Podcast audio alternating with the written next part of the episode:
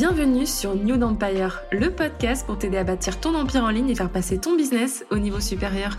Je suis Chloé, ta coach Insta, et tu peux compter sur moi pour te partager les meilleures stratégies et actus social media. Experte en marketing digital, ma mission est de t'aider à faire briller ton activité grâce à un contenu impactant qui fera la différence sur ton marché. J'ai à cœur de booster ton mindset et ta motivation et t'aider à mettre ta créativité au service de ta vision. Je suis convaincue que tout est possible quand on ose rêver grand. Alors prête à passer à l'action?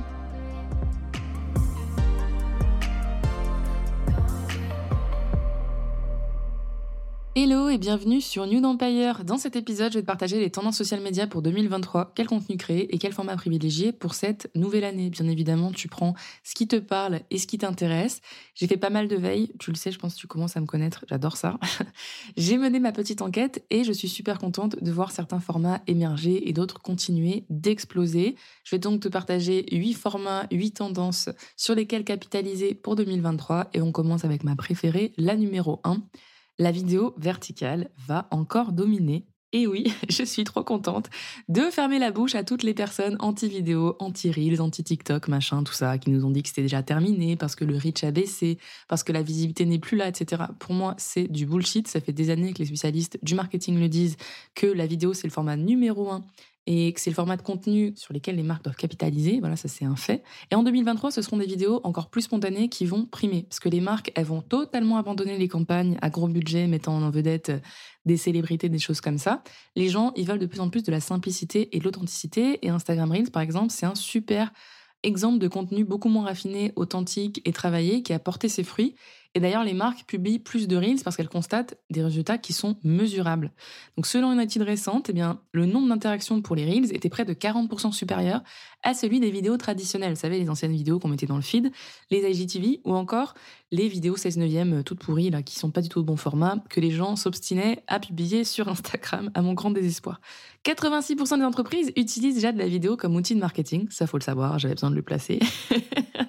Et cependant, l'accent sera mis sur le contenu court et succinct, encore plus. Ça fait deux ans que je vous dis de faire du contenu court et impactant. Et d'ailleurs, 73% des gens préfèrent regarder une vidéo courte pour en savoir plus sur un produit ou un service que tout autre support de communication. Faut savoir que les vidéos courtes, elles permettent aussi aux marques, aux entrepreneurs, aux créateurs de continuer à susciter de l'engagement, même si l'audience d'aujourd'hui, elle a une durée d'attention qui est beaucoup plus courte qu'auparavant. Faut savoir que la durée d'attention humaine moyenne, elle s'établit désormais à 8,25 secondes. Moi, je suis persuadée que déjà, même ça, ça a changé et que ça a diminué. Ça m'étonnerait pas avec TikTok. On voit de plus en plus de troubles de l'attention parce que justement, avec TikTok, au bout de quelques même deux secondes, parfois je me surprends à scroller parce que bah, j'ai pas le time en fait. Je m'ennuie, on m'a pas réussi à venir me chercher au bout des deux premières secondes et on est devenu hyper intransigeant à ce niveau-là. Donc c'est pour ça que la vidéo courte continue de primer et les rares personnes qui arrivent à te garder, notamment sur TikTok, plus de trois minutes ou plus de 5 et juste allant jusqu'à 10 minutes, elles sont vraiment très très fortes et c'est parce qu'elles viennent chercher leur public sur une niche sur un sujet très particulier qui va susciter beaucoup d'attention. Ça, c'est vraiment, euh, à l'heure actuelle, en 2022-2023, ça, c'est de l'ordre du chef-d'œuvre parce que c'est vraiment une guerre d'attention qu'on mène tous. Donc, la vidéo, ça reste le plus intéressant, sachant qu'on est quand même tous présents sur les réseaux.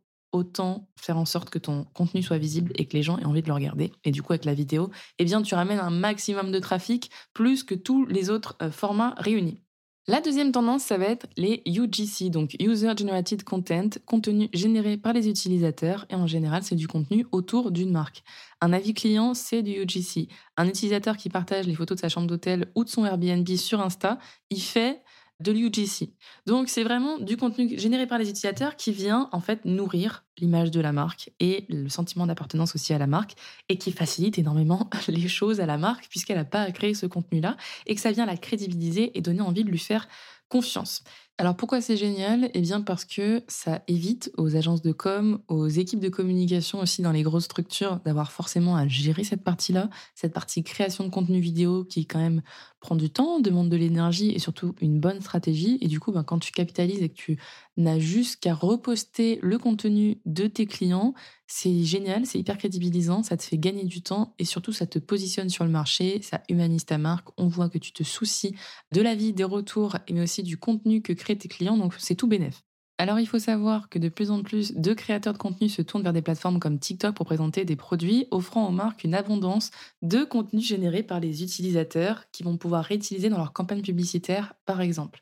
Avec des hashtags comme TikTok Make Me Buy It, on atteint parfois 32 milliards de vues, ce qui est juste euh, incroyable. Et il est clair que le contenu de TikTok est devenu la solution idéale pour que les influenceurs et les utilisateurs partagent leurs expériences de manière engageante, mais surtout de manière transparente, parce que quand on sait que c'est un client qui partage de lui-même sans qu'on l'ait payé, sans qu'on lui ait demandé, eh bien, il paraît beaucoup plus crédible. Et même les influenceurs qui donnent leurs avis de manière transparente, sans forcément avoir fait de montage vidéo compliqué et on les voit découvrir ou utiliser un produit, eh bien forcément, ça donne davantage confiance parce qu'on se dit, en tout cas, on a l'impression qu'ils sont sincères. Et les marques iront encore plus loin en 2023. Elles seront plus avisées de s'associer avec des influenceurs vidéo qui peuvent aider à amplifier les messages pertinents pour leur public, tout en aidant la production à grande échelle. C'est-à-dire qu'ils vont toucher un public un peu plus de masse, toujours plus, mais en ciblant mieux euh, les influenceurs et les créateurs avec qui ils vont travailler.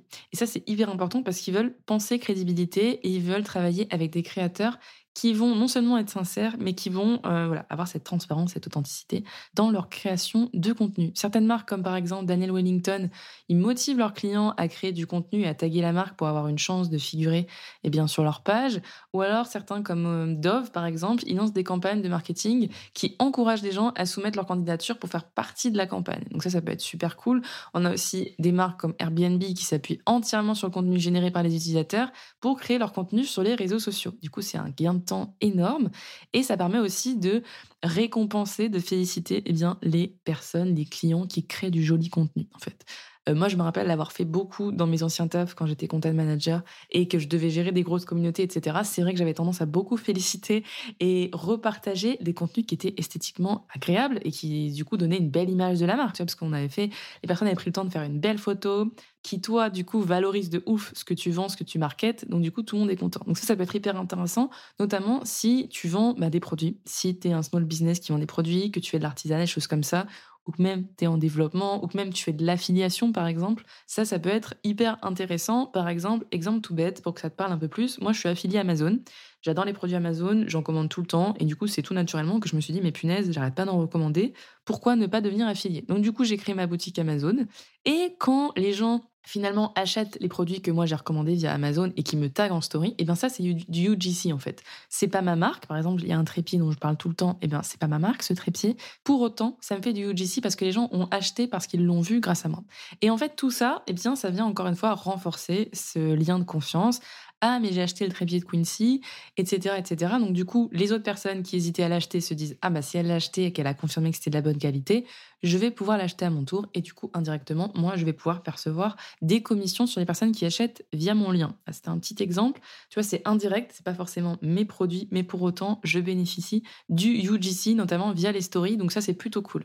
Alors quelle que soit la manière dont tu souhaites tirer parti du UGC en 2023, tu dois vraiment lui réserver une place stratégique dans ta stratégie éditoriale dans ta création de contenu, puisque le contenu généré par les utilisateurs, il est totalement gratuit et il est aussi considéré comme beaucoup plus authentique que le contenu de marque pur, le contenu euh, shooting photo, euh, shooting brandé, tout ça, tout ça. Donc cela peut vraiment aider ta marque à paraître plus digne de confiance et peut faire des merveilles pour ton image de marque. C'est ce que je te disais, ça va te crédibiliser, ça va t'humaniser, tu vas renforcer le lien avec ta communauté. C'est vraiment, c'est génial. c'est vraiment une des meilleures stratégies. Comme je te dis, j'ai pu le tester il y a déjà plusieurs années, les risques n'existaient pas encore. Et je continue de tester déjà pour ma propre marque, mais aussi pour mes clientes, et je vois bien l'impact que ça peut avoir. Donc tu l'auras compris, si c'est pertinent pour toi, il est vraiment temps de tester cette stratégie en 2023. Passons maintenant à la troisième tendance qui est la publicité TikTok. Alors TikTok, c'est l'application à la croissance la plus rapide au monde. Elle a enregistré des dépenses de consommation au sein même de l'application à hauteur de plus de 2,5 millions de dollars. Je sais pas si tu te rends compte, 2,5 millions de dollars, c'est incroyable.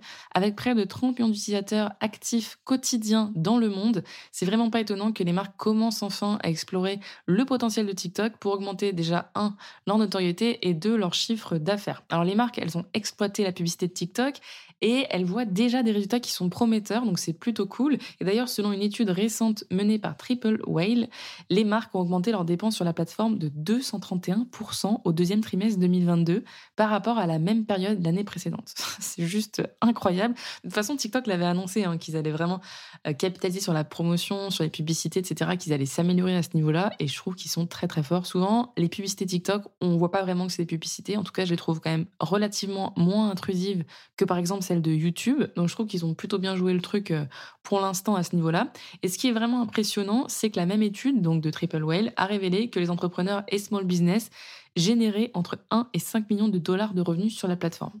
Donc là, bien évidemment, on n'est qu'au début. En plus, on parle que du marché américain, mais le retour sur investissement a l'air plutôt pas mal d'après les statistiques que je regarde et tout ce qui se dit actuellement sur la pub TikTok. De toute façon, c'est sûr qu'en 2023, on va avoir une augmentation du nombre de marques et d'industries qui vont consacrer leur budget publicitaire à TikTok. Ça, c'est certain.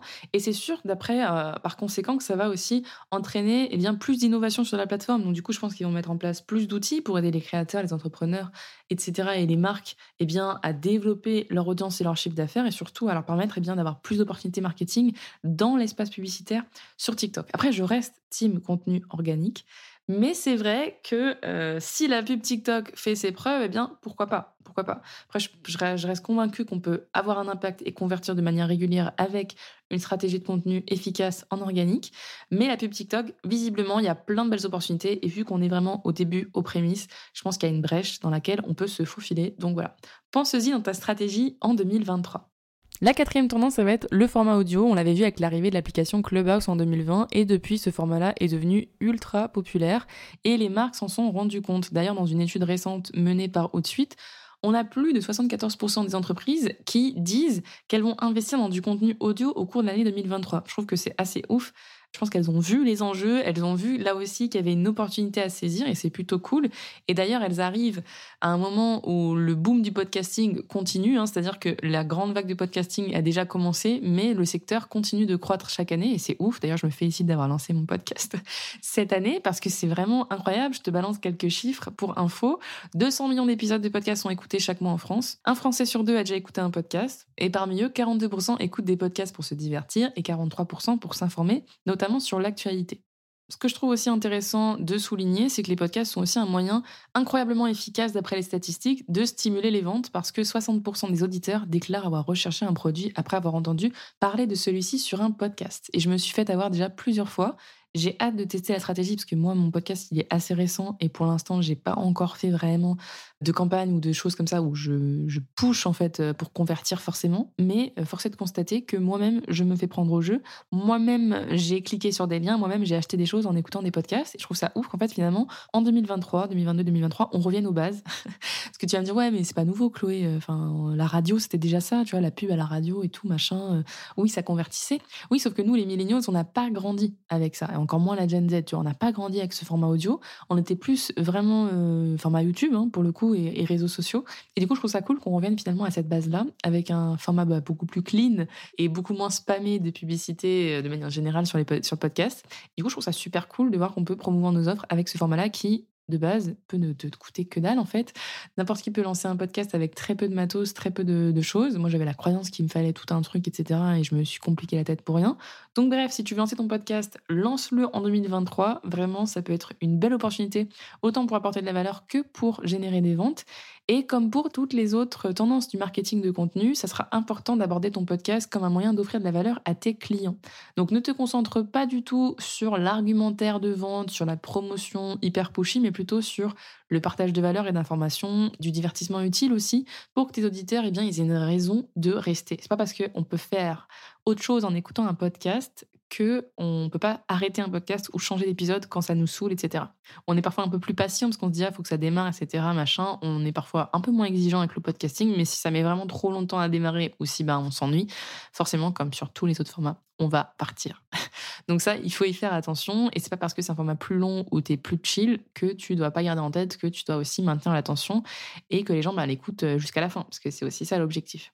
Donc à l'heure actuelle, les podcasts, ils sont toujours en tendance dominante sur le marché du contenu audio. Donc vraiment, capitalise dessus. capitalise dessus. Et si tu n'en as pas, tu peux commencer par te faire inviter. Moi, c'est comme ça que j'ai découvert ce format-là via des interviews et j'ai trouvé ça juste trop génial en fait. Ce partage de valeur qui est ouf. Et du coup, après, tu peux aussi convertir et attirer des gens en termes aussi d'abonnés et de visibilité. Donc, c'est vraiment plutôt intéressant. Même si le podcasting du coup reste dominant sur le marketing du contenu audio, eh bien cela pourrait changer parce que les salles de chat en direct, comme par exemple Twitter Space, offrent aux auditeurs une version en direct d'un podcast. Et ça, les gens aiment beaucoup la version directe. Et d'ailleurs, des plateformes comme Discord sont également en hausse. Donc il y a encore de belles choses qui arrivent à ce niveau-là sur le format audio. Il faut vraiment pas sous-estimer la valeur du marketing de contenu audio, mais surtout en format direct. Donc si tu as envie de faire aussi du direct, eh bien fonce. Et c'est pour ça que j'enchaîne direct directement avec la cinquième tendance qui va être les live streaming. Donc principalement sur Twitch, YouTube et TikTok. Donc c'est vraiment la diffusion en temps réel d'une vidéo et en fait vraiment le l'engagement en temps réel, la consommation de contenu en direct, c'est en train de monter, c'est incroyable, il y a une vraie demande. Alors Twitch, c'est la plateforme qui est la mieux adaptée pour diffuser en direct du contenu lié notamment aux jeux vidéo, c'est vraiment la niche du gaming. Il y a aussi plein d'autres choses. Je me suis perdue sur Twitch plusieurs fois, mais c'est vraiment quand même principalement euh, du gaming. Sur YouTube, ça va être la meilleure plateforme si tu souhaites diffuser en direct du contenu lié au e-commerce, présenter des produits, des choses comme ça, mais aussi au divertissement, des vidéos réactions, ça fonctionne très très bien. Et tu vas avoir aussi TikTok et Instagram qui vont être super pour faire des lives, mais surtout pour commercialiser des produits de lifestyle. Voilà, c'est beaucoup de lifestyle dans les lives euh, Insta et TikTok. Et ces deux plateformes, elles sont également plus adaptées pour les influenceurs qui souhaitent parler un petit peu au monde entier en termes d'impact, etc., c'est un peu moins niché, tu peux toucher plus de masse. Les autres formats qui fonctionnent bien dans cette version live, comme je te le disais, donc ce sont les vidéos réactions, les interviews aussi en direct, donc ça peut être un podcast vidéo par exemple, ou encore les FAQ, où tu vas venir répondre à des questions eh bien, sur ton activité, euh, sur tes produits, sur tes services, choses comme ça.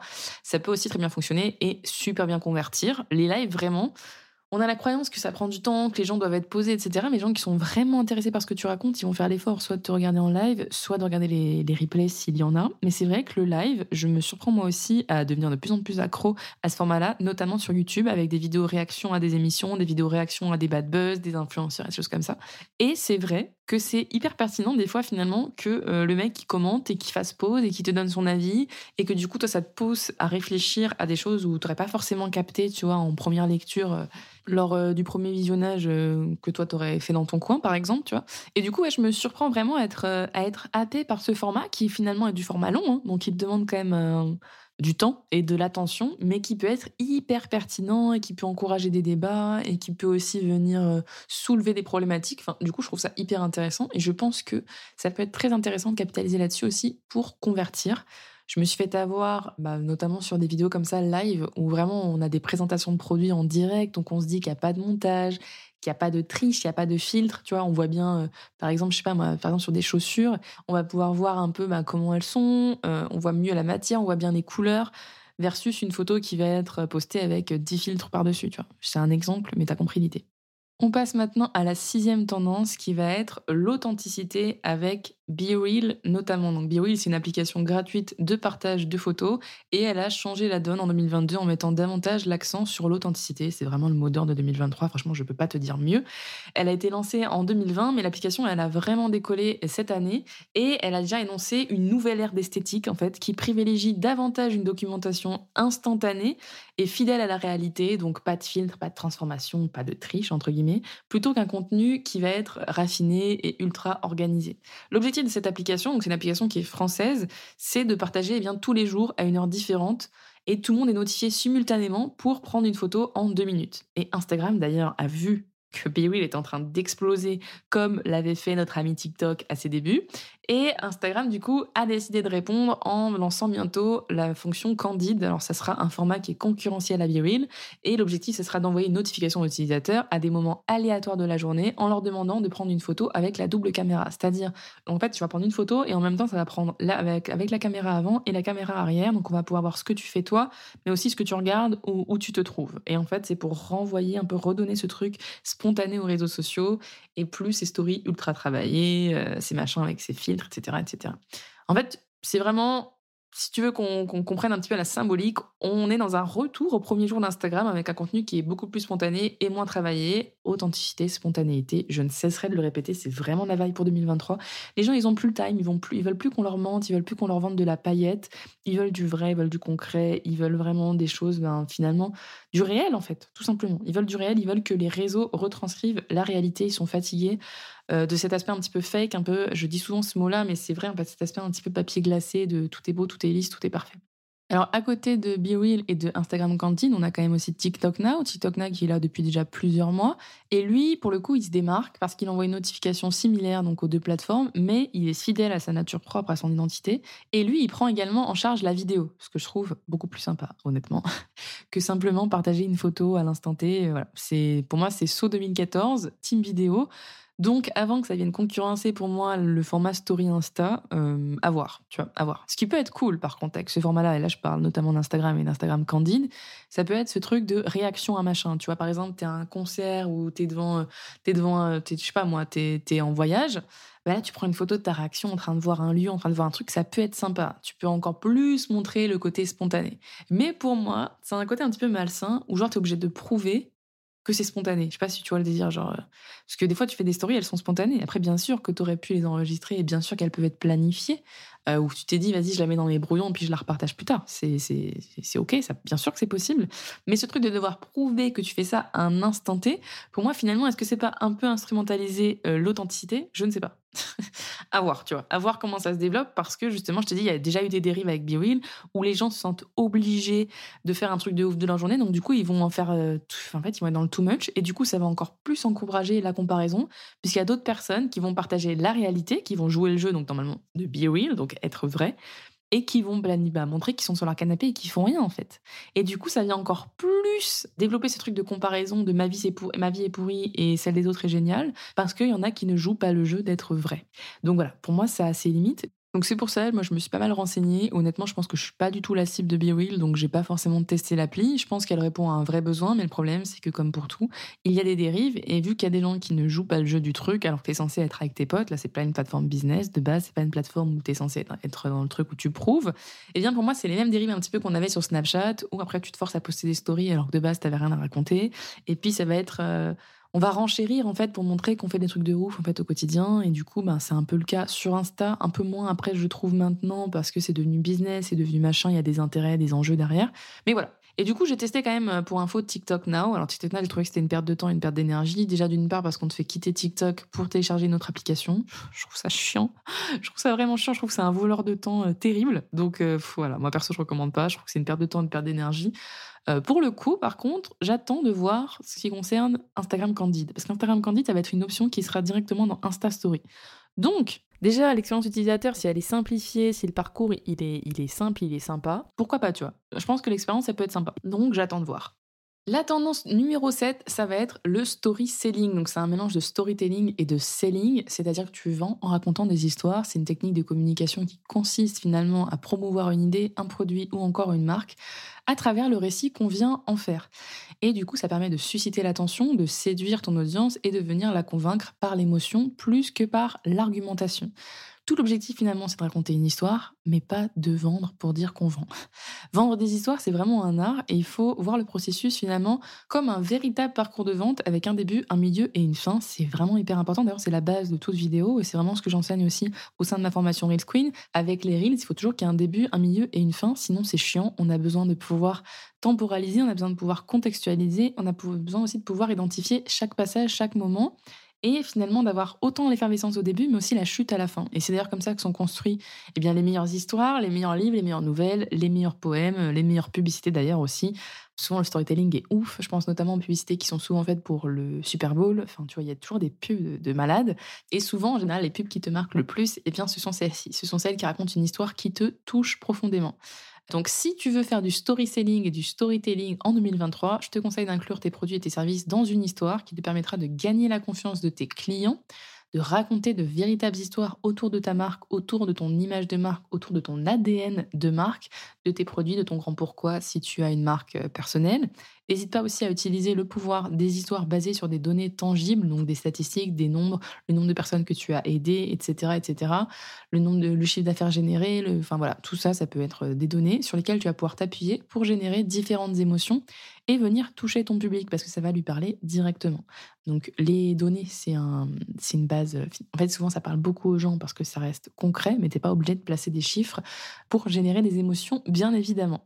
Tu peux aussi utiliser d'autres facteurs et euh, te servir d'autres leviers, notamment utiliser aussi des études de cas pour permettre à tes clients de comprendre quelles solutions tu peux leur fournir et leur indiquer la direction que tu souhaites leur faire prendre. Ce qu'il ne faut pas oublier, c'est vraiment ça, c'est de te focus sur comment susciter l'attention et comment provoquer des émotions pour rester dans l'esprit des gens. Il faut vraiment que tu gardes ça en tête si tu veux vendre avec des histoires. Et surtout, eh bien, euh, garder la cohérence avec ta marque. Ne raconte pas des trucs qui n'ont rien à voir. Ça va, pour le coup, ça va être compliqué. Euh, ça va être compliqué de convertir. Mais je trouve que j'ai vraiment vu une montée du storytelling en 2022. C'était ouf de voir qu'à travers TikTok et Instagram Reels, eh bien, il y avait de plus en plus de storytelling sur le format vidéo vertical, avec des histoires courtes, avec des petites phrases impactantes, quelques mots, euh, des voix off aussi super impactantes qui viennent souligner, soutenir un message. J'ai trouvé ça trop génial et je pense qu'on va en voir de plus en plus.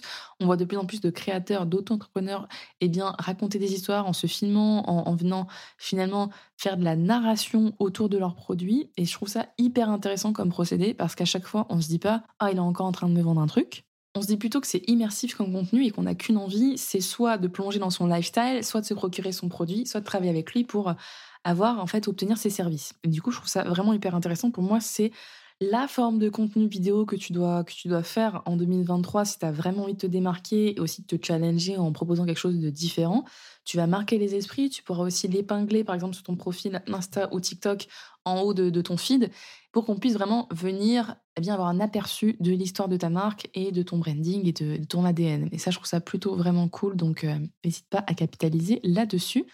Vendre avec des histoires, ça va provoquer un boom dans l'industrie du marketing en 2023. Voilà, le marketing de contenu va beaucoup dépendre du storytelling parce que justement, c'est vraiment un art et c'est une manière, encore une fois, de se démarquer puisqu'on vend différemment que euh, toutes les personnes qui ne se donnent pas la peine de faire du storytelling, tout simplement. Donc, ça permet finalement de viser le haut du panier et de trier et d'attirer des gens qui finalement résonnent avec nos valeurs, avec notre histoire. Exploiter la puissance de ton histoire unique va augmenter tes chances de convertir et du coup de créer une marque remarquable. Donc surtout ne t'en prive pas en 2023. Enfin, on va terminer avec la huitième et dernière tendance qui est la réalité augmentée. Donc l'une des tendances de marketing de contenu à la croissance la plus rapide, c'est la RA, donc la réalité augmentée, et la VR, la réalité virtuelle. Ce sont en fait eh bien, des programmes qui plongent les gens dans des mondes artificiels à 360 degrés et qui offrent de nouvelles façons d'acheter grâce à la simple utilisation de notre téléphone. On a notamment Mark Zuckerberg qui veut absolument nous vendre son métaverse Facebook. Il l'a appelé d'ailleurs le Metaverse Horizon World et ça commence à être déployé pour les utilisateurs français âgés de plus de 18 ans. Pour l'instant, c'est vraiment une version bêta, euh, c'est pas ouf. Mais l'idée, c'est de proposer eh bien, une plateforme de réalité virtuelle où les utilisateurs pourront explorer, jouer et créer ensemble. Et ce type de contenu va encore plus se développer. Il promet d'être la prochaine étape de l'évolution du marketing des marques et des produits, notamment sur Pinterest et Snapchat. Alors Snapchat continue d'innover avec la fonction réalité augmentée en offrant à ses utilisateurs eh des moyens uniques de partager leurs intérêts. On peut essayer des produits avant d'acheter ou interagir avec des amis et créer du contenu. Personnellement, j'utilise plus du tout Snapchat depuis plusieurs années, donc euh, j'ai hâte que ça puisse venir sur d'autres plateformes, mais c'est plutôt cool qu'ils développent ça pour encore une fois se démarquer et rester concurrentiel. La réalité virtuelle, faut savoir qu'elle repose avant tout sur une bonne narration visuelle et écrite et surtout une capacité à faire correspondre les deux de manière transparente pour une parfaite expérience et surtout une totale immersion. Mais la réalité virtuelle, elle a quelques limites comparée à la réalité augmentée. C'est que elle, eh bien, elle nécessite du matériel, notamment un casque VR. Et Zuckerberg nous a lancé son MetaQuest, donc c'est un casque avec des, des accessoires justement pour rentrer dans son métaverse qui lui n'est pas au point et donc du coup son fameux casque MetaQuest il coûte plus de 500 euros. Pour le coup c'est pas forcément rentable, c'est pas forcément intéressant, mais j'ai hâte de voir comment ça va évoluer. Et quant à la réalité augmentée, ce que je trouve intéressant de souligner, c'est qu'on a de plus en plus d'effets avec de la réalité augmentée sur Instagram et sur TikTok. On a des effets pour nos vidéos, etc. Je trouve ça hyper sympa, de plus en plus d'incrustations, de plus en plus de trucs interactifs, de plus en plus d'effets 3D.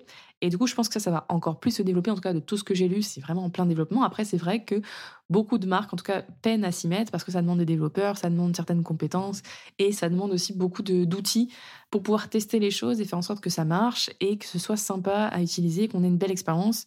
À contrario du métaverse Facebook qui, pour l'instant, n'est pas du tout au point.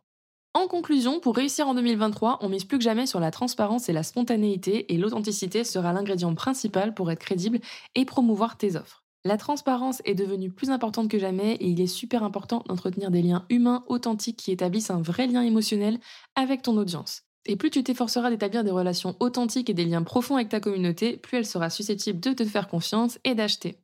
La montée en puissance de la vidéo organique jouera un rôle dominant dans la sphère social média et le public s'éloignera de plus en plus des campagnes beaucoup trop bling bling menées par des célébrités. Au lieu de cela, on verra des consommateurs qui continueront de se tourner vers des expériences de contenu beaucoup plus réelles, basées sur du UGC, des avis de consommateurs et des témoignages clients. On va donc pouvoir continuer de créer des liens plus solides avec nos audiences grâce au pouvoir du storytelling ainsi qu'aux tendances permettant de générer de l'engagement en temps réel comme dans les lives. J'espère sincèrement que cet épisode te plaira. En tout cas, j'ai pris beaucoup de plaisir à le préparer. N'hésite pas à piocher les bonnes idées, les choses qui t'ont intéressé et à venir les incorporer dans ta stratégie pour 2023. J'en profite d'ailleurs pour te souhaiter une très belle année et vraiment te remercier du fond du cœur de faire partie des tout premiers auditeurs de ce podcast. Je suis tellement contente qu'on termine l'année ensemble et surtout qu'on commence l'année sur de belles bases en 2023, qu'on en finisse avec 2022 et qu'on aille tout déchirer finalement. Donc je te souhaite que le meilleur et je te dis à très vite dans un prochain épisode. Merci d'avoir écouté cet épisode. Si tu as apprécié, n'hésite pas à le partager autour de toi, à t'abonner et à laisser un avis sur ta plateforme d'écoute préférée. Je me ferai un plaisir de te lire. En attendant, je te dis à très vite pour un nouvel épisode sur New Empire.